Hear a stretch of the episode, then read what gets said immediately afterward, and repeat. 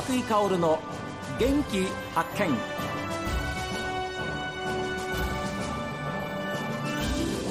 こんにちは和井香です。和井香の元気発見。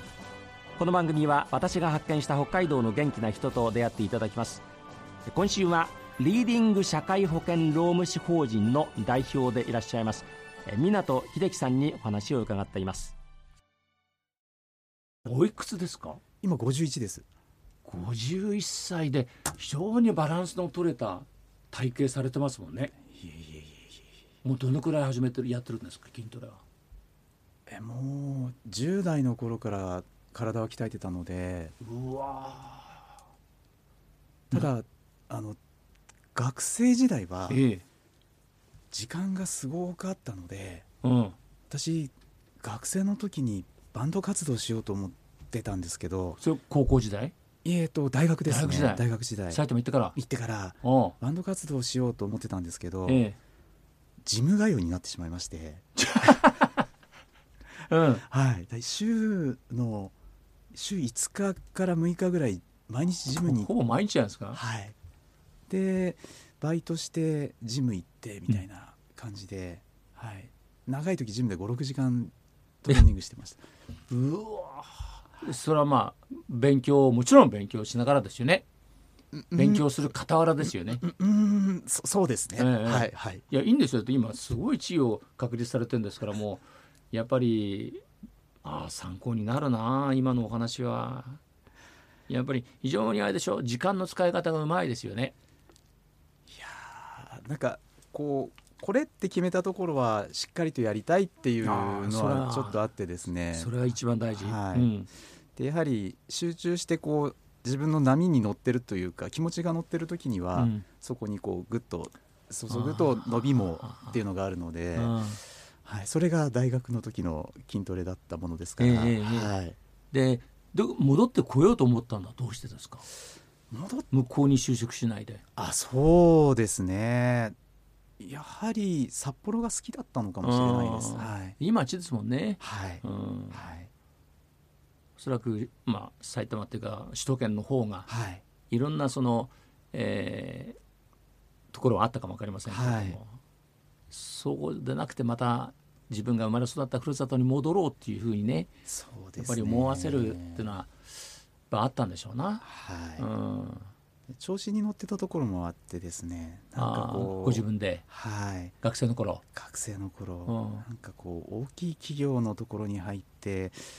こう使われるのもどうなんだみたいな、うんうん、その生意気みたいな考えがあってですね、うんうん、でじゃあ自分が何できるのかもう少し考えてみようみたいな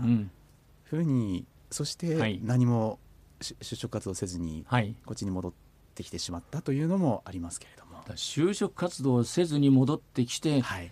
社会保険労務士になって今会社を立ち上げてもう本当に万々歳じゃないですか。いえいえいえ。ねえ、はい、すごいなと思う。あの息子さんがおられます？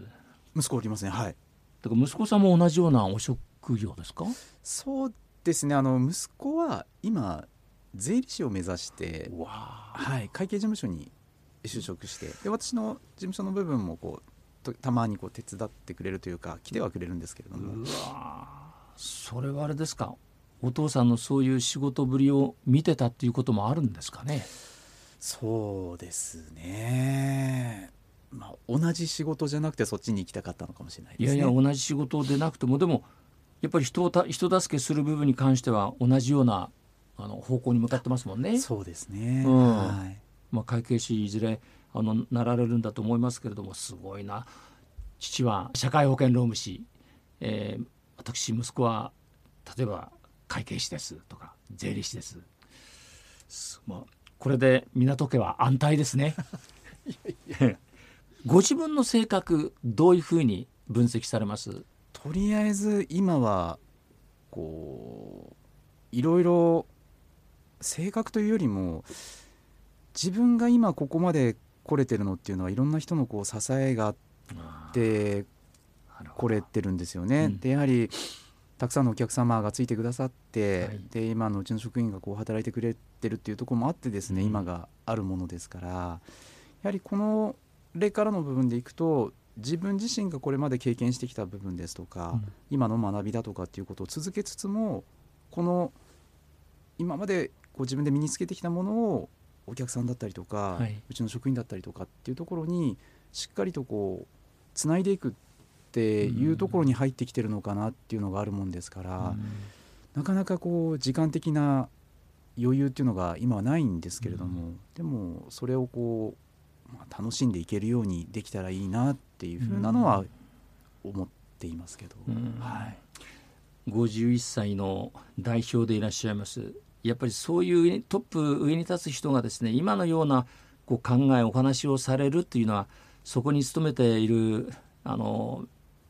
若い人たちは本当に幸せですよね。トップがそういう考えでいてくれたらと思いますよね。うん。別にこれが例えば、えー、代表の会社が50人とかね70人とかそうならまた違うんでしょうけれども、はい、今どうですか？1 5 6人って一番いいこうペースというか人数じゃないですか？組織としては。そうですね。私がこう見ていける声かけて入れるっていうところでは人数的にはあのいい人数なのかなとは思いますね。なるほどね、はい、そうだと思いますよね。これから社労士を目指す人たちに対してアドバイスがあればちょっと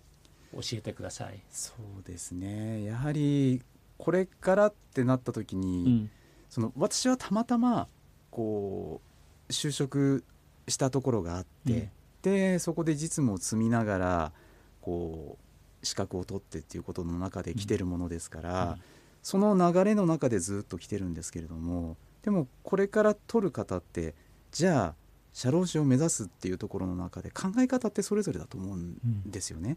同じ仕事をしてない人でもいや社労士に興味があるので取るっていう人もいれば私と同じようにこ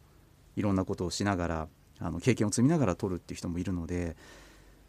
多種多様になってくると思うんです。だからやり何をやるのかっていうことを明確に決めた状態で動かないとあの資格は取ってるんですけど、はい、でも何をやるか、何の目的でやるのかここが明確でないとふわふわふわっとして終わってしまうとかやはり我々の仕事ってお客様があってなのでお客様をについてもらえないとお金が入ってこない、はい、経営ができないっていうところがあるものですからそこをどうやっていくのか、うん、相手のために何ができるのかっていうことを考えれるっていうところはすごく大事になってくるんじゃないのかなっていうふうに思うんですね。そのやり方が直接的なこう人と人とのコミュニケーションをつなぎながらっていうことの人もいればあまり自分は表に出ないんだけれども情報発信をしながらあの有益な情報をこう提供するよっていうところでお客様をつかむとかそれはもうその人その人のやり方だと思うんですけれどもでも何をするのかを明確にしないとなかなか難しくなってくるんじゃないかなって我々の修行もたくさん人は増えているので、とは思います。どういう存在に、まあ、あるのかっていうことですよね。はい、おっしゃる通りですね、えー、これはまあ本当に、えー、組織の中に入っていけば、はい、やっぱり個々人の考え一つになるわけでして、はい、だ我々の例えば商売アナウンサーなんかもそうですけれども放送局に入ったはいいと、うん、アナウンサーになったはいいけど、はい、アナウンサーになって俺はこの会社でもってどうやって生き抜いていくんだ、はい、という何をあの目的、はい、何を一番に考えてやっていくのかっていうことと同じだと思うんですよね。アナウンサーになってそこがゴールじゃないんでね、ああよかった。これであの一生アナウンサーで入れそれは甘いんですって、はい、あもうなんか違う番組になってまいりましたけれども。それそういうことですよね。やっぱり自分っていうかそのどういうふうな仕事を、はい、あの相手様に提供し、で喜んでもらえるか、はい、どういう分野で活躍するかっていうことですよね。そうですね。そこはすごく大事になってくるんじゃないのかなそれは同じだな。それは職業だどれだって同じですよね。はい。あでもそれを見失わないでほしいというふうには思いますよね。思いますね。自分をやっぱ大事にしてほしいんですよね。あはい。そのやっぱり事業なので、はい、侍業ですから、うん、はい。その人があってっていうところをやっぱり作れることって大事なんじゃないのかなって思っているので、その人らしさっていうところをこうね、はい、分かっていただいてその人にこうついてくださるお客様っていうのをこうつなげていくっていうのが大事なのかな、うん、信頼ですよね。そうですね。だからあのさあどうすっかなだちょっと相談したいなと思った時にあそうだそうだあのリーディング社会保険労務士法人あの港さんにちょっと聞いてみようっていうそのちょっと聞いてみようっていうふうに思うことがすごく大事なんで、はい、だってこちらなんですけどたくさんありますもんね。はいあります。ええ、はい。あの社会保険労務士のお仕事されている会社組織っていっぱいある中で、はい、やっぱりや湊さんの会社っていうふうに思ってもらえるような、はい、そういう人間関係を作っていくことが大事ですね。はい、そう思います、うん、なんかダブルかも分かりませんけれどもどうですか？社会あの社会保険労務士としてのやりがいを感じる時ってどんな時ですか、いやもうこれはやはり先ほどからこうお話をしている通りなんですけど、うん、経営者の方とこう一緒に話をしていって方向性を決めていく、うん、でそれがばっちりはまった時ですとかこうしたい、はい、やはりその社長さんたちも今こういう制度を作りたいんだけれどもっていう時に皆さん悩まれるのででそういう時にですとかっていう時にしっかりとこうはまって「いやよかったありがとうね」ってやはりその「ありがとうねってこう言われる言葉っていうのに我々もこう救われるっていうところがすごくあるものですからそこをこう、うん、共有できるのがやりがいとしてはあるかなと思いますね。うん、僕なんかよく言うんですけどやっぱり今日の放送どうだったって。いやあの非常に分かりやすく楽しかったですよ。というふうに言われるのがやっぱ嬉しいですよね。はい。いい放送でしたよ。具体的にいややっぱり分かりやすくいかに放送するかっていうのが大きな、はい、あのまあ、テーマでもあるわけですから、うん、難しいことを難しい言うのは誰でもできるんですけれども、はい、難しいことを分かりやすく優しく伝えるっていうことは非常に難しいんでね、うん、それが「あ今日は分かりやすくてよかったですよ」っていうふうになんか言われるのはあの自画自賛じゃないですけれどもそのためにやってるようなもんなんですよ。はい、はい。えー、いやいや本当にいいお話をたくさん聞きました。はい、あの大変なところもあると思いますけれども、はい、でもそういう意味では本当に湊さんのような方のアドバイス助言それを待ってる人がたくさんいらっしゃいますんでね、えーはい、ぜひそのやりがいを感じる今のお話にいつまでも突き進んでいっていただきたいと思いますけど。ありがとうございます。今週は貴重な時間本当にありがとうございました。ありがとうございました。えー、楽しい、えー、3日間でした。今週は社労士の方。ね本当にあの初めてお会いしたんですけれどもすごく話しやすくて、えー、私のなんかこう、えー、思ってることをですねこうぐいぐい引っ張って、えくださるようなそんなお話をしていただきました、えー、リーディング社会保険労務士法人の代表でいらっしゃいますえ、港秀樹さんにお話を伺いました。本当にありがとうございました。ありがとうございました。